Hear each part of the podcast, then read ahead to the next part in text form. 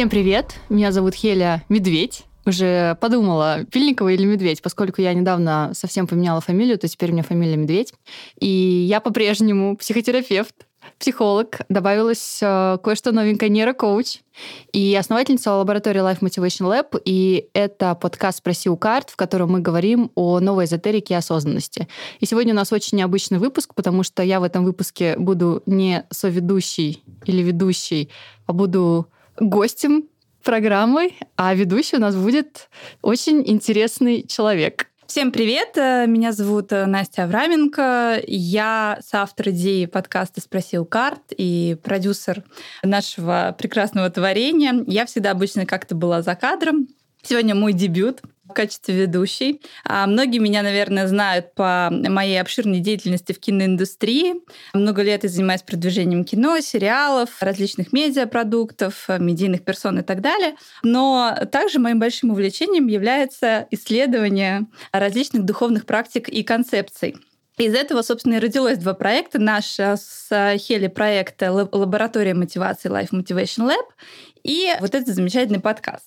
И мне э, очень лестно быть сегодня ведущей. Не знаю, как, э, Хель, ты будешь чувствовать себя в качестве гостя.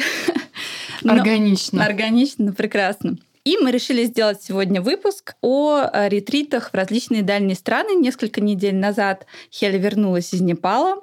И мы вообще просто решили порассуждать о вот этой всей невероятной популярности ретритов, который, мне кажется, уже достигает какого-то пика. Люди ездят в самые отдаленные точки, ашрамы, места и так далее.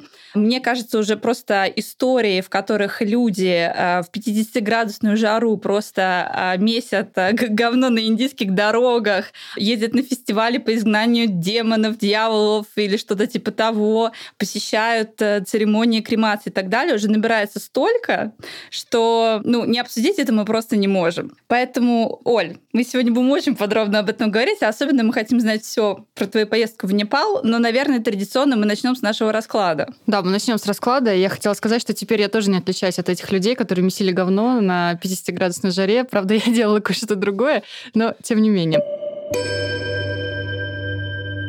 Итак, у нас традиционный расклад. Анастасия вытягивает карту. Да, Анастасия просто вернулась с экономического форума. Что же нам скажут а, карты? Да, что же нам скажут карты про а, состояние Испорченность. А про состояние Анастасии нам карта скажет, что там было выпито очень много, было сделано очень много, и сейчас Анастасия немножечко не в ресурсе. Она восстанавливает ресурс, как и все, я думаю, кто вернулся с Питерского экономического форума, сейчас а, находится на детоксикации, а, возможно. Анастасия, как прошел форум? Что там было такого, что теперь выпала карта, которая называется испорченность, она еще про истощение, это семерка чаш. Это такая карта, на которой по карте просто скатывается зеленая слизь сверху вниз. Вот, возможно, Анастасия нам а, объяснит природу происхождения этой зеленой слизи. Слушай, ну а что такое экономический форум? Это когда ты бесконечно общаешься с каким-то миллионом количества людей. Безусловно, это супер затратная вещь. Большинство людей тебе даже не знакомы, а ты должен с ними построить какие-то какие-то отношения и найти точки соприкосновения. Поэтому, в принципе, зеленая слизь объясни... объяснима. И, в принципе, Анастасия уже записалась каждый день на массаже на этой неделе, поэтому будем, конечно, устанавливать ресурс. Хорошо, что он раз в году. Я просто так а, чисто как психолог сейчас скажу, как интересно Анастасия про себя в третьем лице говорит, потому что она максимально пытается сепарироваться от этого опыта. И как будто бы некая другая самоличность. Это, это все дело за нее. Но мы знаем, что она делала все это, и теперь будет расклад Ну что, мы готовы. Мы знали, на что мы пошли. Давай, теперь твоя очередь. Вытаскивай карту. У меня карта восьмерка дисков, э, карта, которая называется предусмотрительность. Вообще она еще называется благоразумие. Это довольно интересно, как в разных колодах. Карта называется по-разному. У меня противоположное состояние Анастасии, поскольку я не ездила на Питерский экономический форум, а занималась благородными делами. Как известно, труд облагородил человека, возможно, сделал даже из обезьяны человека. Вот и я, в общем, превращалась в человека, убираясь, э, разгребая всякие завалы. И на самом деле очень много работы всю прошлую неделю. И сейчас у меня такое предусмотрительно благоразумное состояние. Ну, мы хорошо друг друга дополняем, это прекрасно. Идеальная динамика, мне кажется, и баланс, и так далее. Так, ну что, давай перейдем к нашей теме. Я просто хочу понять, как в твоей голове, в принципе, возникла идея туда поехать. Я знаю, что этот uh, тур организовывали наши прекрасные друзья из uh, команды Follow Me Too, и они, конечно, абсолютно всегда супер продуманно это делают, но просто как этот импульс случился? Где ты это увидела? Почему ты решила? С кем ты в итоге поехала? Одна ли? Нет? Ну, вообще изначально был план, что мы с моим мужем поедем на Бали в августе. И мы, собственно, его и разрабатывали. Но женская логика такая штука причудливая, поэтому, когда ты собираешься на Бали, не факт, что ты туда поедешь. И будучи в ашраме, в котором а, я провожу индивидуальные консультации по психо терапевтическому направлению, скажем так. Я встретила прекрасную Анастасию Журавель, которая рассказала мне о том, что они едут э, в Непал собирать небольшую компанию.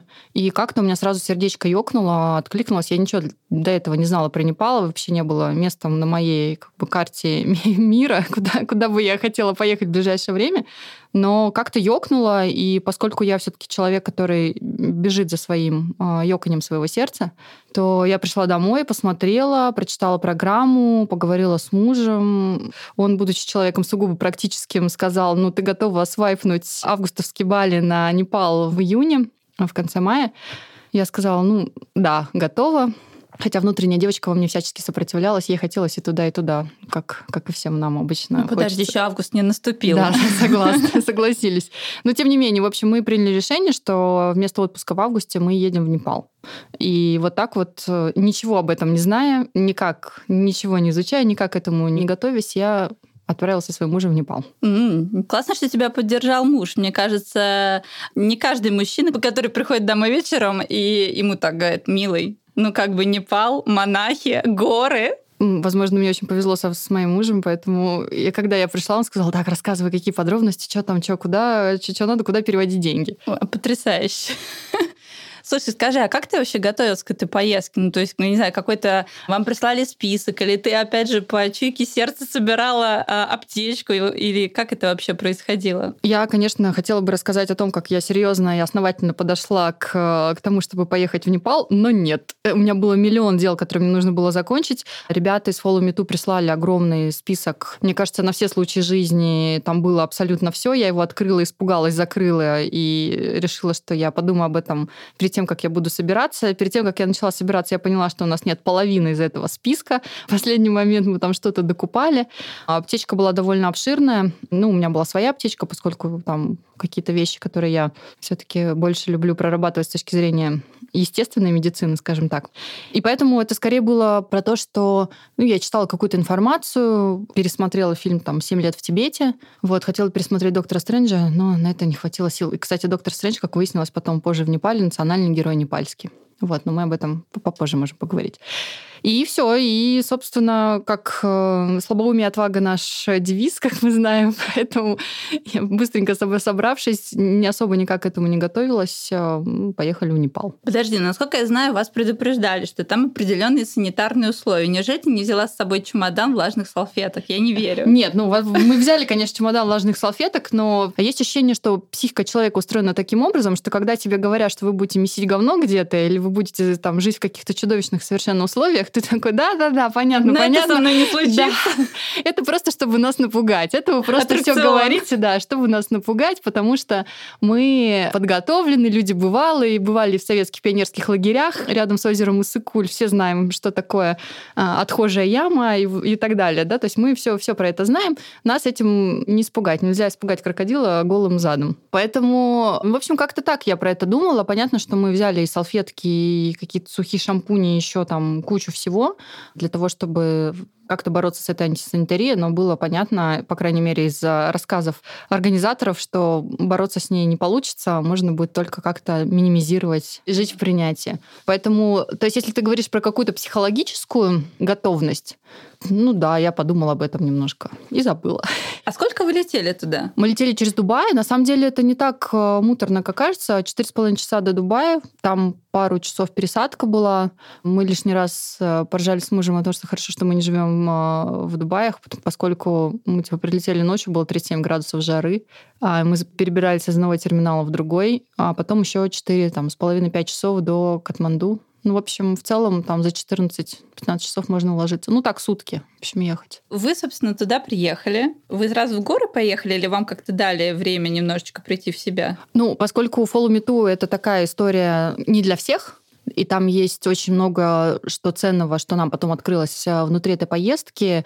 И помимо этого есть э, бесконечная забота о тех людях, которые едут все-таки в эти поездки, кто осмеливается выйти, так сказать, из зоны комфорта. И прежде чем ты выйдешь из этой зоны комфорта, тебя погружают в максимальную зону комфорта, да, в которой ты живешь в каких-то потрясающих отелях, э, ешь очень вкусную еду. Это как, знаешь, когда человека на смертную казнь ведут, ему дают самую лучшую еду в его жизни. Прекрасное сравнение. Вот у меня было такое, знаешь, как будто бы нас готовят к чему-то. Ну, типа, ребят, вы сейчас тут два дня откиснете, а потом э, вас ждет э, что-то такое невероятное. И, возможно, на этом контрасте, кстати, вот это невероятное, оно и больше ощущалось. Может быть, если бы мы сразу приехали в какую-то сельскую местность, э, то сразу как-то было бы понятно. А так мы, в общем, постепенно, скажем, градус... Градус антисанитарии да, дискомфорта, он как бы повышался, повышался постепенно, да. Но начали мы с пятизвездочного отеля на пару дней. Ну, слава богу. И надеюсь, ты валялась в этих ваннах с розами или что там давай под поющие чаши. Да, там, там было вообще все все это. Мы жили реально и по дороге туда, и обратно в лучшем, наверное, отеле в, вообще, в принципе, в Непале. Их там полтора. вот мы жили в одном из них. И там было очень классно, очень мило, и по непальским меркам довольно сносный сервис. Ты знаешь, я хочу просто понять, наверное, какую-то точку мотивации людей, которые все-таки решаются да, на такие поездки, а их все становится больше и больше. И на самом деле выбор разных всяких э, ретритов сейчас э, возможен на любое желание, на любой карман. Но как-то внутри мне кажется, что люди, которые туда ездят, они как бы делятся на такие три условные категории. Да? Это те, которые... Ну, у них есть какой-то очень сильный запрос, и они постоянно находятся в поиске а, ответа на этот запрос и, и так далее. Либо есть люди, которые, например, ездили, они понимают вот это свое состояние, которое они получают после этих поездок, и они вновь да, хотят получить это состояние. Есть просто люди, которые едут для контента, для соцсетей. Давай все-таки поговорим про первую да, аудиторию, связанную с запросом. Скажи, есть ли какая-то, не знаю, техника, какой-то подход к формированию этого да, запроса? И может ли он меняться да, во время этой поездки? В общем, как с этим работать? Ты знаешь, я не могу говорить за всех, э, я могу Расскажи рассказать про, про себя, себя да, а, и рассказать, возможно, про то, с какими запросами ехали ребята из нашей группы. И у меня не было никакого внутреннего большого запроса, у меня скорее была история про то, чтобы мне очень хотелось переключиться максимально, где-то, возможно, отключиться, перезагрузиться, и мне вообще хотелось понять внутри, насколько я готова, в принципе, терпеть дискомфорт. Не то чтобы терпеть, терпеть как-то звучит ужасно, принимать да, принимать дискомфорт, в каких местах меня будет крыть. Вот, а как человек э, с быстрым метаболизмом, который ест пять раз в день, вот, я понимала, что все, что будет связано с едой, меня будет крыть очень сильно. Что вы там ели? Ой, это тема для отдельного подкаста. Мы там ели э, разное, очень много углеводов. У, у некоторых в нашей группе была наивная мысль о том, что они приедут оттуда похудевшими и, так сказать, оформившимися мускулами. Вот. Но мы там ели столько углеводов, что, мне кажется, мы все приехали... Ну, типа рис, плюс булка. Ну, рис, тесто, ну, стандартная еда кочевников — это тесто и мясо угу. в каком-то проявлении. Там, в частности, в Непале это мясо яков. Картошка, да, какие-то курицы, которых я не ела. И, да, очень много риса, очень много специй. Очень похожая кухня, по словам очевидцев, с индийской кухней. И мы очень э, часто просили, чтобы нам делали но спайси, но спайси. Но все равно было спайси. Ну, когда ты говоришь просто но спайси, please, no spicy, little bit spicy, little bit spicy, они в себе приносят так, что у тебя волосы встают дыбом, и все равно ты с этим, и ты, и ты потеешь, пот вот так вот стекает с твоего лица. А когда ты говоришь но спайси, все, тогда они понимают, что прям, ну, типа, но спайси отдай. Сообщение получат. Они говорят, ну как же невозможно есть а, неострую еду, она же невкусная. Для русского человека квашеная капуста вкусная, они просто об этом не знают, поэтому нам-то, в общем, было нормально. Тяжело, чем выше в горы, тем сложнее с едой. Не столько с а, ее наличием, она была всегда, скорее с, с неким разнообразием. Вот, но вещь, которая меня там прибила окончательно, я очень люблю сырые овощи, просто сырая капуста, там сырая морковь, и нам во многих гестхаусах почему-то давали сырые, ну, сырая морковь или капуста, которую обдали кипятком. И это превращалось в такое очень странное мясистое да, что-то, да? парево, варево, не знаю, как это назвать. В общем, это было совершенно невозможно никак есть. Никакого масла тебе к этому не дают. И это единственная клетчатка, которая, в принципе, есть в наличии. Поэтому ты понимаешь, что либо ты ешь полувареную морковь, вот, либо, возможно, тебе понадобится слабительный следующий месяц твоей жизни. В общем, выбор как-то падал на морковку с капустой. Это было совершенно чудовищно. Было, кстати, гораздо хуже, чем если есть просто острую еду. Прости, мы перескочили с запроса, и да. ты хотела рассказать все таки какие в группе были да, запросы. Да, да, то есть у меня мой внутренний видели... запрос, да, был скорее про понимание своих собственных э, возможностей, вообще, где я на что готова, где я что готова принимать, где не готова, ну и какие-то точки своей собственной проработки. Мне, наверное, вот это было интересно. Ну, то есть мы не говорим о, о том, что ты прикасаешься к какой-то очень большой культуре, буддийской культуре, и тут, конечно, огромный антропологический интерес.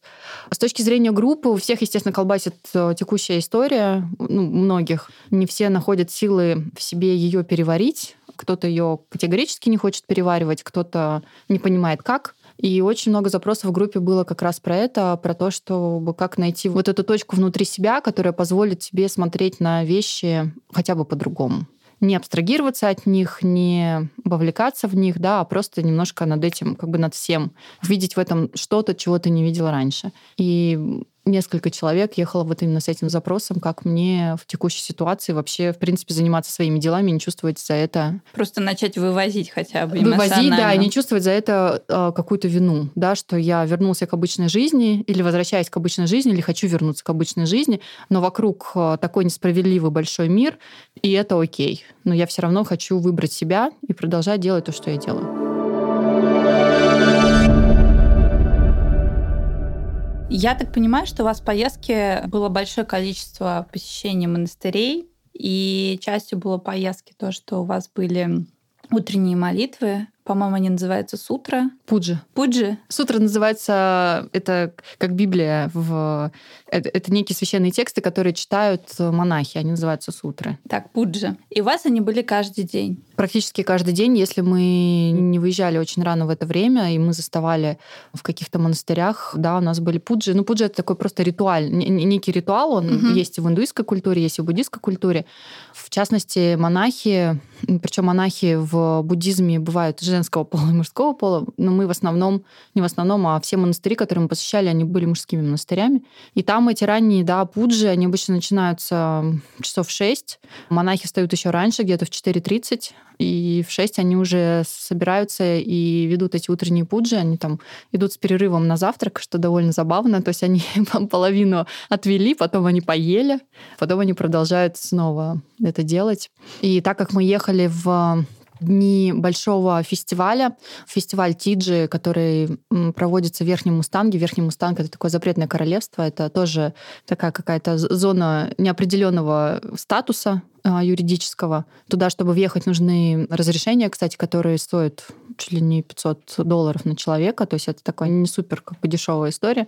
И вот в этом верхнем Мустанге ежегодно в определенные дни в мае, в зависимости от Луны, они очень сильно следят за лунным календарем. Вообще очень много всего в буддизме и в индуизме привязано к лунному календарю. Они проводят трехдневный фестиваль изгнания демонов, э, который называется фестиваль Тиджи. И поскольку мы ехали как раз в том числе и на него, то вот эти вот пуджи, они были еще более, не то что чтобы экстремальными, а интенсивными, поскольку съезжаются монахи со всего Непала, размещаются в монастырях, и вот эти вот утренние ритуалы, утренние молитвы, они прям очень мощные. Но я правильно понимаю, что вы были единственные путешественники, которые были... То есть там есть местное население, есть монахи, но вот такие прям, особенно русские туристы, я думаю, они не часто там бывают, расскажи мне, но вы сидели вместе с ними всеми или в какой-то отдельной загончике, комнате или еще что-то? Нам просто очень повезло, с нами ездил э, монах, лама, Лама Мукхе, и он как раз сопровождал нас на протяжении всей поездки в Верхний Мустанг, и поскольку там все равно все друг друга знают, довольно небольшое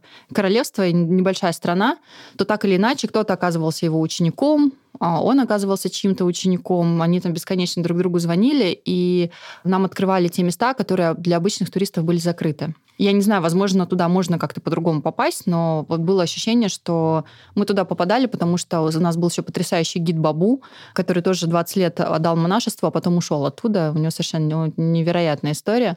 Вот Бабу и вот наш Лама, они, в общем, открывали двери вот в эти монастыри, как-то договариваясь с настоятелями, нам разрешали туда приходить. Но понятно, что если мы туда заходили, двери оставались открытыми, то там какие-то еще там небольшое количество туристов тоже забегало посмотреть, э, что там происходит, их никто не выгонял. Но так вот, чтобы прям нам дали какой-то благословение на то, чтобы туда прийти, то вот ну, во многих монастырях мы были единственной группой. В каких-то монастырях вообще не было никого, кроме нас. Особенно всех те монастыри, которые в, в большой какой-то удаленности находятся, до которых нужно сначала ехать, потом очень долго идти в гору бесконечно задавать себе вопрос, зачем я это делаю, пока ты идешь в гору, с тебя просто семь потов сходит. Ты, наверное, еще с рюкзаком это все делаешь. Ну, кто-то с рюкзаком, да, кто-то там еще с чем-то. Ну, в общем, кто-то со своими страхами идет. Что, что весит гораздо больше, чем Абсолютно. 10 раз, чем любой рюкзак. Кто с чем идет, и в любом случае это просто физически довольно тяжело. И когда вот ты доходишь до этого монастыря, то ты потом понимаешь, наверное, зачем ты туда шел. Но так вот в пути не всегда это очевидно. Знаешь, меня всегда интересовало тоже во всех этих поездках а все-таки групповая динамика, то, что и мы с тобой много лет изучаем. То есть мы понимаем, что да, э, в такие моменты, когда довольно взрослые люди, каждый с огромным своим а, багажом опыта, вдруг они объединяются в какой-то комьюнити, по факту с единой целью, да, и фактически они как бы соглашаются на самом деле в таких поездках обнажить часть своей души. Мне всегда супер интересно антропологически, опять же, наблюдать, как происходит взаимодействие, коммуникация.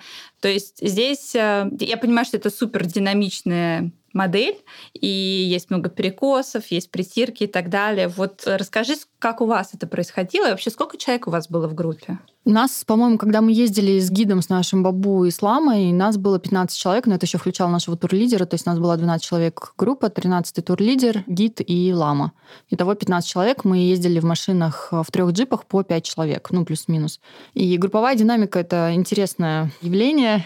Ну, это уже отдельная наука, мне кажется. Да, абсолютно. Ни, никогда не, не устаюсь этому поражаться, как это все интересно устроено, как э, с помощью божественного рандома распределяются и люди. Кармы. Да, да, да, и карма обязательно распределяются люди по группам, на фоне чего это происходит.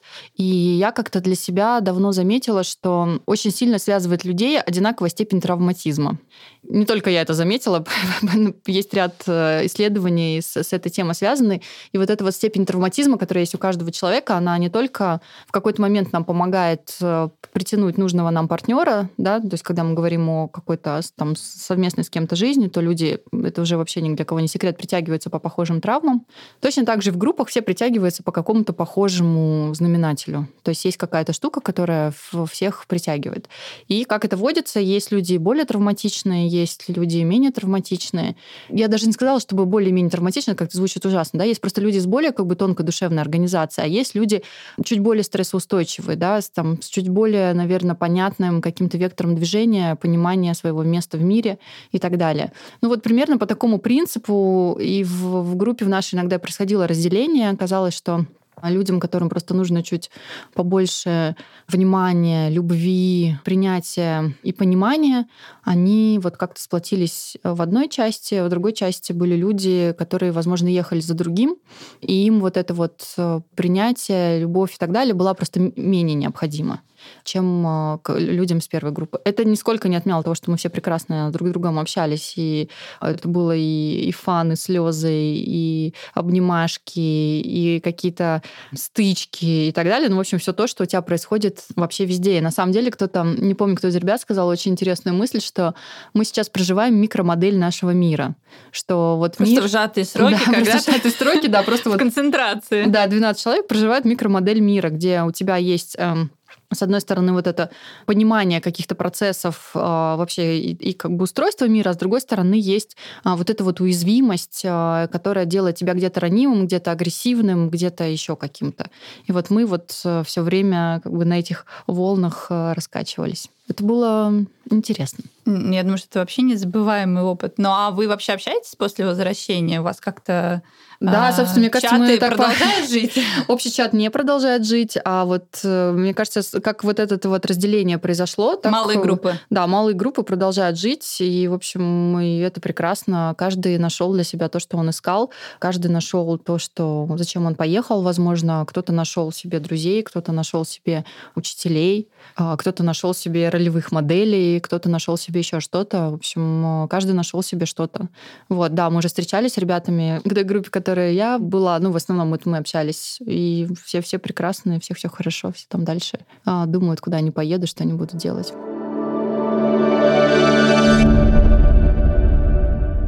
Я же, знаешь, о чем очень сильно хотела поговорить? Наверное, то, что я бы в жизни не смогла пережить. Ну, никогда не говори никогда.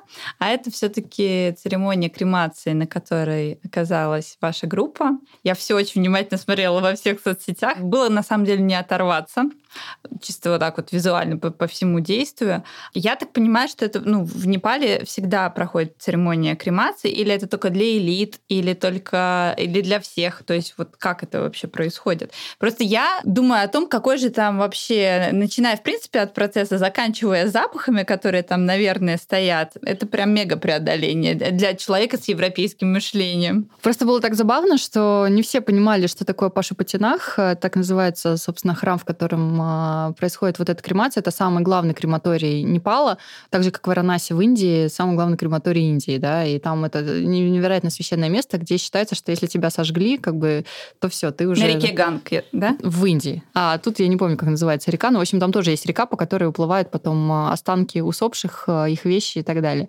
И вообще с этим связаны потрясающие совершенно вещи, потому что первое, что сказала мне моя астролог, когда я, она узнала, что я еду в Непал, она сказала, ни в коем случае не покупай четки из костей. Я говорю, в смысле, из каких костей? Она говорит, там после кремации остается очень много костей, и из них потом а, их вылавливают в, в реке, и из них делают четки. Ну, потому что как бы кость э, прекрасно ископаемая, из которой можно что-то делать. И дальше из этого делаются четки. Делаются четки не только из костей людей, делаются четки из костей животных в том числе, но там разобрать, чьи какие кости невозможно. И она говорит, я тебе просто запрещаю покупать четки из костей. Собственно, когда мы пошли покупать четки, это невероятное, конечно, количество четок из костей. Там, ну, они говорят, что это кости животных, там каких-то священных, но мы все понимаем, что бизнес есть бизнес, поэтому там могут быть какие угодно кости.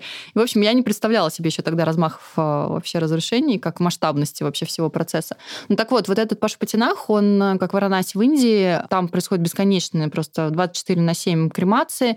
Это считается местом, где не каждый житель себе может позволить вообще такую кремацию, то есть это там по нашим меркам стоит миллион рублей, что для них это вообще какие-то супер неподъемные деньги, а, для того, чтобы просто эту церемонию осуществить, учитывая, что они довольно бедно, прямо скажем, живут и вообще практически без каких-то удобств. В общем, это только себе очень зажиточные семьи могут позволить. Там есть это классовое и кастовое деление, так же, как в Индии.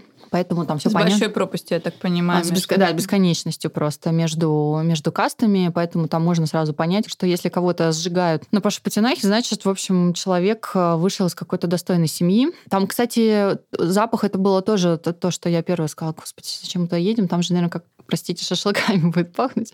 Вот, но там нет никакого запаха, потому что все тела очень сильно бальзамируются, там куча всяких эм, масел, и скорее там складывается ощущение, что просто жгут какое-то масло чем что там что-то такое странное происходит. Там омывают эти тела прямо в реке, потом их э, вытаскивают из реки, при этом все родственники стоят, как бы на это все смотрят. Потом... Дети, очевидно, играют где-то дети там, там что-то играют, да, дети, взрослые, в общем, очень много там толпищи просто народу.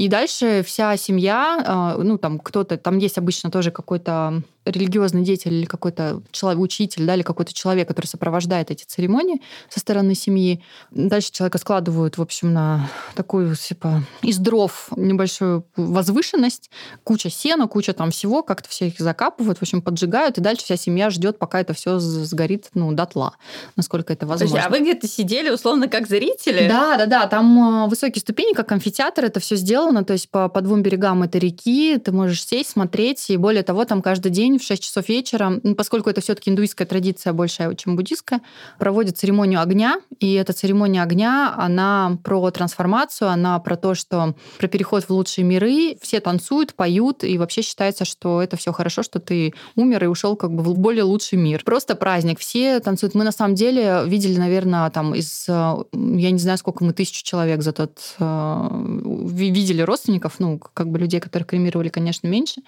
Но вот прям, чтобы там кто-то падал в обморок, э, кто-то плакал как-то сильно, там было, наверное, 2-3 человека, а все остальные скорее были на каком-то позитиве, да, с пониманием того, что ну, смерть это такое же явление в нашей жизни, как и рождение. И просто нужно все проводить. Но это я к чему?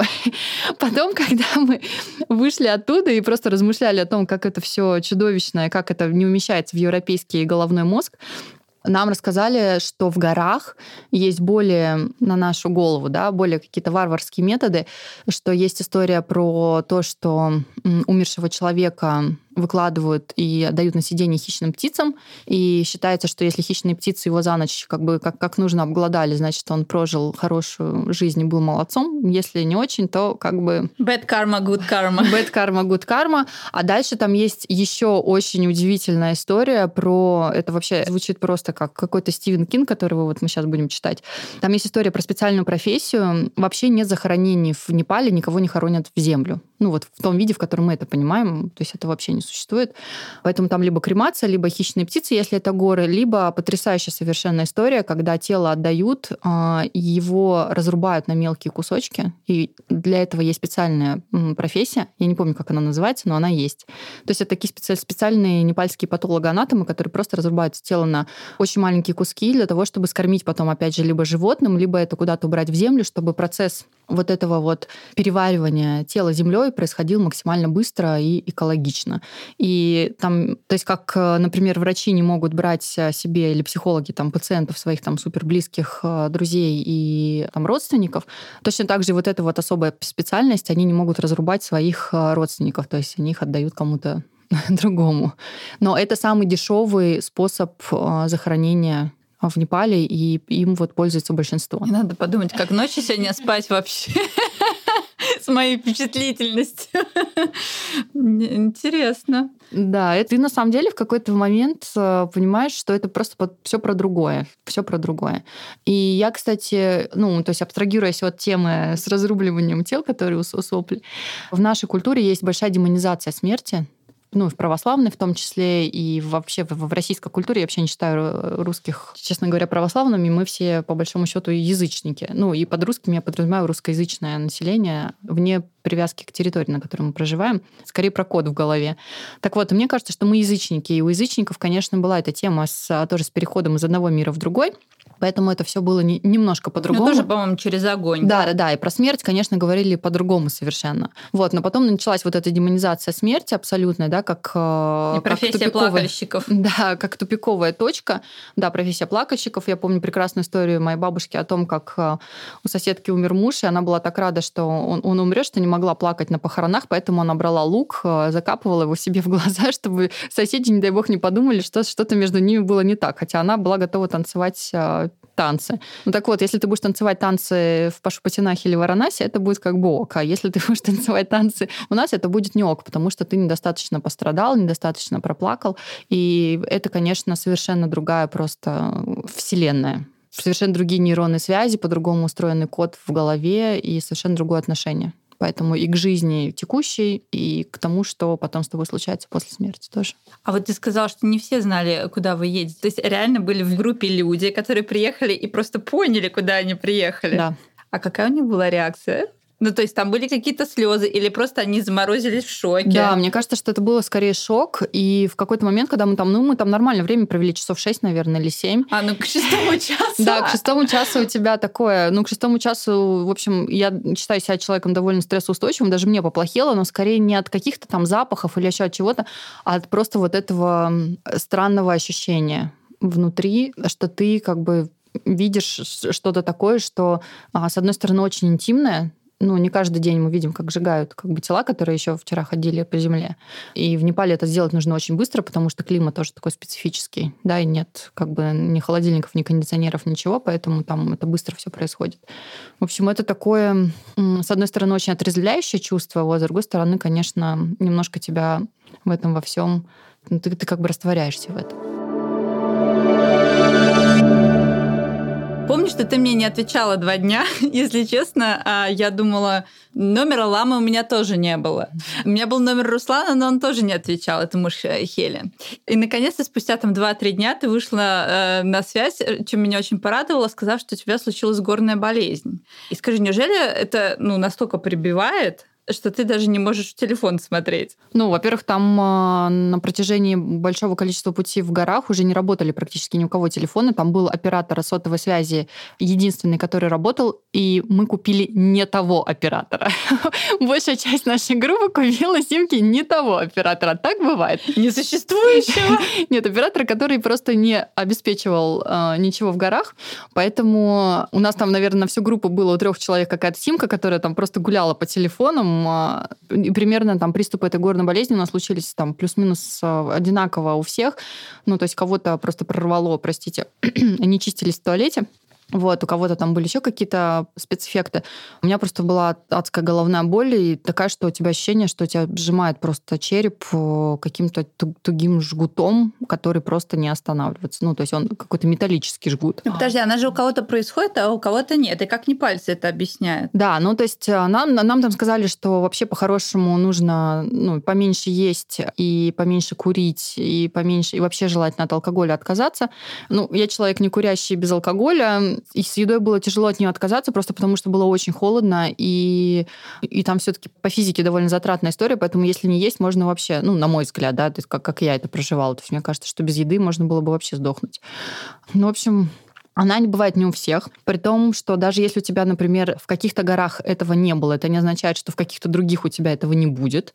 То есть это все очень по-разному. То есть кто-то рассказывал, они были в Перу, у них было все нормально, но их прибило в Непале. Кто-то был в Непале, им было как бог их прибило в Перу. Кто-то был там а, еще выше туда, к Эвересту, и никого не прибило. Да? Ну, то есть кто-то поднимался на Килиманджаро без горной болезни. Ну, в общем, а, так или иначе, она практически была у каждого человека в нашей группе, наверное, за исключением, там, понятно, нашего гида ламу и так далее, просто люди выросшие там, и у них это все по-другому устроено.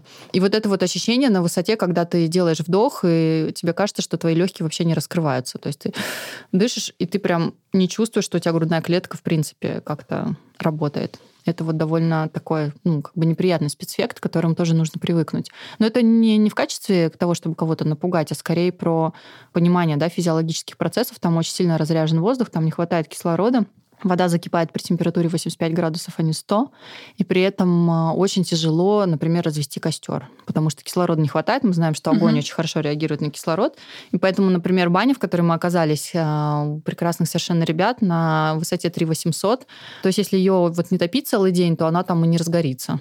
То есть там нужно прям прилагать общем, усилия. Подожди, а что делать? То есть ты просто ждешь, когда спецэффекты закончатся, или есть какие-то Есть таблеточки? препараты, да, которые мы с собой взяли, э, которые, ну, по большому счету, диуретики называются. Ну, в общем, как-то так, ну, класс этих препаратов. То есть он удерживает воду в организме, потому что у тебя там, конечно, из тебя там очень сухо, эта вода выводится вот просто на, на два счета. Или наоборот, не удерживает, или наоборот дает этой воды выйти. Ну, в общем, не помню. В общем, что-то связано с, удерж... с удержанием воды в организме, возможно, с, с избавлением от жидкости жидкости. Но поскольку все были немного опухшие, кажется, что все там у нас э, удерживалось. И вторая штука очень классная. Мне кажется, вот она мне как раз и помогла. Это называется гарлик суп, чесночный суп. Это такое адское месиво из чеснока и какого-то мясного бульона, ну, либо куриного, либо какого-то просто мясного, потому что с водой это вообще невозможно съесть. Ну, как бы это, это нереально. И просто это наваристый чеснок, его варят, а потом туда добавляют просто сырой чеснок, и ты выпиваешь вот это блюдце вот этого вот супа, и тебе становится легче, реально становится легче. В принципе, лама нам говорила как раз про то, что это именно тот способ, которым вот они себе помогают а, без всяких таблеток. То есть, потому, что там и с таблетками плохо, там нет никаких таблеток. А, а у них тоже бывает эта горная болезнь, да, да, несмотря да. на то, что они там всегда живут? Ну, бывает, там, если резкие какие-то mm. перепады, если он там куда-то летел или ехал, и он там вот эти 2000 там как-то прошел очень быстро, то у них тоже она бывает. А, но, видимо, не в таких а, просто спецэффектах, как у нас. А, а раньше я так поняла, что вообще, когда люди поднимались на Эверест, а, в принципе, съедать а, головку чеснока в день считалось нормой, поскольку вот чеснок обладает какими-то специфическими свойствами, которые, в общем, помогают тебе вот из всех продуктов разрядить вот эту вот историю. Ну, дальше там уже на запах это вторично, но вот я пила этот суп, и мне вот он помогал. Я два дня попила его, и, в принципе, потом все прошло. Слушай, а скажи, вот в каких э, экстремальных условиях вам приходилось жить, потому что первое, что ты мне сказала про Непал во время нашего телефонного звонка, непальцы гораздо больше знают про духовность, э, чем про гигиену, и мы все понимаем, что мы воспитаны э, советским прошлым э, и продолжаем да, жить в городе, где каждый день улицы моют шампунем, а когда мы покупаем ягоды, мы просто заливаем воду и ждем еще полчаса, что как бы они как-то там очистятся от микробов, и там ты оказываешься, я так понимаю, ну ладно, ладно, там без обычного там душа, унитаза и так далее, но в местах, где грязное постельное белье, где разные, опять же, запахи, еще какие-то условия, да, ну то есть вообще, в принципе, есть ли э, вот эта вот условная духовность в этой грязи? Ну, духовность, в принципе, можно найти где угодно. Она может быть в любом э, месте. Да, жизнь нас к этому не готовила, и наше советское прошлое тоже. У нас а, есть чудесная история про центральное отопление, которое, в общем, спасало и продолжает спасать не один миллион российских граждан зимой. Вот, в Непале там нет никаких обогревателей, там нет никаких утеплителей. И, в принципе, все отопление происходит за счет э, того, что сжигают навоз от животных. Поэтому очень тяжело с теплом. И чем выше в горы, тем тяжелее, потому что перепады довольно серьезные. И мы спали там в теплых мешках спальных, зимних, в шапках и так далее, и в шерстяных носках. Очень холодно, естественно, в ванне в туалете. Ванна с туалетом обычно объединены, и если у тебя есть просто туалет, как бы типа сортир, то ты как бы молодец, тебе повезло, но обычно это просто какая-то дырка в полу, там же душ, там же раковина, в общем, все там же. Было несколько дней, когда не было горячей воды, либо она, например, была у кого-то там из ребят в нашей группе, у одной там в комнате, или у двух человек в комнате, и мы просто просто туда ходили к ним. Вопрос чистоты, а, я так поняла, очень субъективный, отличается от народа к народу, поэтому то, что для непальцев чисто, для нас, конечно, совершенно не чисто, поэтому когда они приходили и приносили и рассказывали нам про то, какое-то чистое белье, она там, там разводы просто от всего подряд, от крови, от спермы, мне кажется, от всего, просто что там, от соплей, там, от всего. А потом мы просто посмотрели, как они его моют, в смысле стирают это постельное белье, там же нет стиральных машинок, они просто приходят в речку, первую попавшуюся, и в холодной воде, в которой плюс 5, мылом, ну как бы как-то, просто это все выжимают, вешают, и оно типа чистое. Формально они его постирали, но так-то, конечно, оно не чистое. Поэтому в очередной комнате, когда мы приехали, там было просто такого цвета постельное белье, я уже просто смирилась, мы стелили мешки поверх э, и, и переставали об этом думать. И мы задавали этот вопрос про чистоту тоже э, нашему ламе, и у нас был еще с нами тоже другой лама, наш соотечественник Лапсанг Темпа, который с нами был в Катманду, он ездил с нами в горы, и он тоже об этом говорил, что мозг непальцев устроен таким образом, что они по-прежнему живут, как будто бы это было 50 лет назад, так как привыкли жить их предки, когда вместо пластиковой посуды была одноразовая посуда из, там, из пальмовых листьев или там еще из чего-то из бамбука, когда там, вместо банок ну, пластиков тоже были какие-то такие же из биоразлагаемых материалов какие-то вещи, и они это просто все выкидывали всегда, потому что не было никогда отдельного, отдельных каких-то помоек, просто это все выкидывалось, смешивалось с землей, вот они там и остатки тел смешивают с землей, там, и отходы от животноводства смешивают с землей, ну и вот это вот тоже смешивали с землей. Оно все как бы эту землю... Компост Просто компост. Да, просто компост. И вот они по привычке, то есть они никак не могут перестроиться, они по привычке продолжают это делать. То есть они выпили бутылку пластиковой воды, ее выкинули. Выкинули просто на улицу. Во-первых, там нет урн, в принципе, мы их не видели в Непале, поэтому то есть урна там, где ты это выкидываешь. Вот там сразу организуется урна. И то же самое связано, ну, чем выше в горы, соответственно, то есть они просто выкидывают этот мусор, потому что в их голове этот мусор должен каким-то магическим способом сам разложиться, они не понимают, что это будет занимать там тысячи лет. Но духовность, э, они считают, что это никак не влияет на духовность, что духовности не обязательно быть в чистоте, достаточно держать в чистоте свои мысли. А, и тут, конечно, мой внутренний обсессивно-компульсивный человек, он с этим очень сильно не согласен, потому что а, в моей практике, по моему мнению, все-таки чистота мысли, она в том числе возможна тогда, когда есть чистота пространства. Но в буддизме другой подход.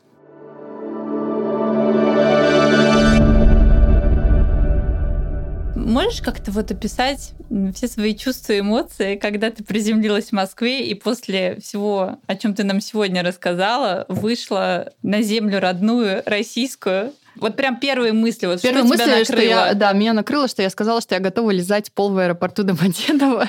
За его чистоту? Да, за его чистоту. И тут я поняла, когда зашла в туалет Домодедово, как сильно я недооценивала домодедовские туалеты. Оказывается, с ними не так все плохо. Но это шутка, это скорее там про какую-то чистоту. Да нет, я прилетела, наверное, с ощущением того, что я просто побывала на какой-то другой планете, которая существует по какой-то невероятной причине в составе планеты Земля, но это какой-то отдельный мир со своими законами, знаками и так далее. Я очень много оттуда вынесла для себя с точки зрения, простите за высокопарные слова духовного, наверное, роста. Вот, где-то увидела какие-то свои косяки, где-то увидела свои какие-то блоки, которые мне мешают дальше двигаться. Где-то поняла, что, блин, оказывается, я думаю как настоящий буддист, а меня никто не учил. Где-то посмеялась, где-то поплакала. В общем, был какой-то смешанный набор чувств, но это все во благо точно. То есть эта поездка, она была точно во благо, хотя я не ехала туда за чем-то, как я уже в самом начале говорила, чем-то таким специальным. Слушай, спасибо тебе большое. Я как человек, который пока, честно, не был в таких ретритах, и, возможно, это страх там, грязи, каких-то других вещей, или страх гораздо более в, в других точках, но я подписалась на всех в вашей группе, реально, вот просто на всех, чтобы ничего не пропустить, иметь такой 360 градусов визуальный эффект всего происходящего. Я как бы поняла, что в какой-то момент началась моя подготовка к какой-то этой истории. Я не знаю, куда она будет, там, Непал, Тибет, Индия и так далее. Вселенная подскажет, но мне кажется, что а, это такой м, опыт, который приходит самое нужное время, в самую нужную твою как бы точку и решение. Поэтому будем смотреть, как это дальше развернется. Вот. А, и последний вопрос. Ты готова еще раз туда поехать повторно? Ты знаешь, вот ты сейчас говорила, я подумала, готова, я точно готова туда поехать. Там есть вещь, которую я хочу доделать. Я ее там начала делать и не доделала. Ну, точнее, мы там немножко... Такой у нас был читинг. Там есть совершенно потрясающая ступа Будды, которая находится в центре Катманду. А, это большая-большая ценность, большая реликвия местная. Там невероятная совершенно совершенно энергетика, и мне очень хочется туда вернуться. И там есть кора. Кора — это хождение вокруг вот этой вот ступы или вокруг горы, да, это так, так, так ритуал называется кора. И там вот люди делают эту кору, ее нужно сделать было там 111 раз. Обойти вокруг э, статуи Будды. Да, да, mm-hmm. но это mm-hmm. довольно большая статуя Будды, это может занять вот это вот обхождение там до 14 часов, то есть кто-то ходит ногами, кто-то делает э, распластание, когда просто люди вот ползут. Да, то есть они делают, они поднимают, поднимают руки вверх, потом ложатся полностью на живот, живот, э, двигаются вперед, потом снова поднимаются, и вот так. Вот так нужно сделать 111 раз. Это примерно без вот этого распластания. Мой тренер назвал бы это упражнение э, Бёрби. Возможно. В общем, даже без этого распластания я не могу представить, сколько они его это делают. Это занимает примерно 15 часов вот это вот хождение 111 кругов. Потому что ты делаешь перерыв, это ну, невозможно сразу. И мы сейчас с двумя девочками из нашей группы решили, что у нас нет времени так много, и мы разделили, каждая взяла как бы треть. То есть мы сделали по 37 кругов. У нас это заняло 4,5 часа и уже было по-разному. И я в какой-то момент, это после 20-го круга, поняла, что, в принципе, я, наверное, точно могу пройти 120 кругов, ну, потому что ты в какой-то входишь поток такой, они говорят, что там формируется электромагнитная воронка, в которую ты попадаешь, и ты просто начинаешь ходить, и ты начинаешь эту энергию аккумулировать.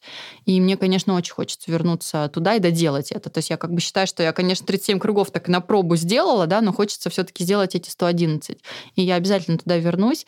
А еще я сейчас, когда ты говорила, думала о том, что все-таки путешествие в такие места, как Непал, это всегда про путешествие к себе. И, наверное, для меня, так вот если как-то подытожить, про что это было, это было как раз про путешествие к себе. На самом деле было про тот запрос, про который как бы я изначально говорила, про то, что я хотела понять, а где вот этот мой душевный камертон внутренний, да, в какую сторону он сейчас показывает и что я сейчас делаю.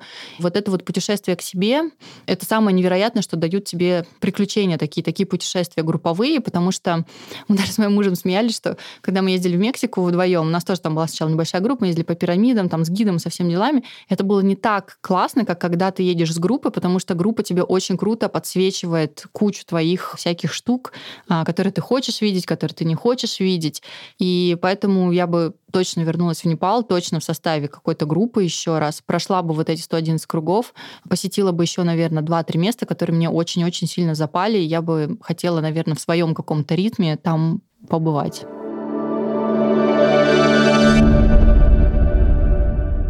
Хель, спасибо тебе большое. Мне кажется, для наших слушателей было конкретное погружение про Непал и совершенно точно много фактов об этой удивительной стране, которых они не слышали.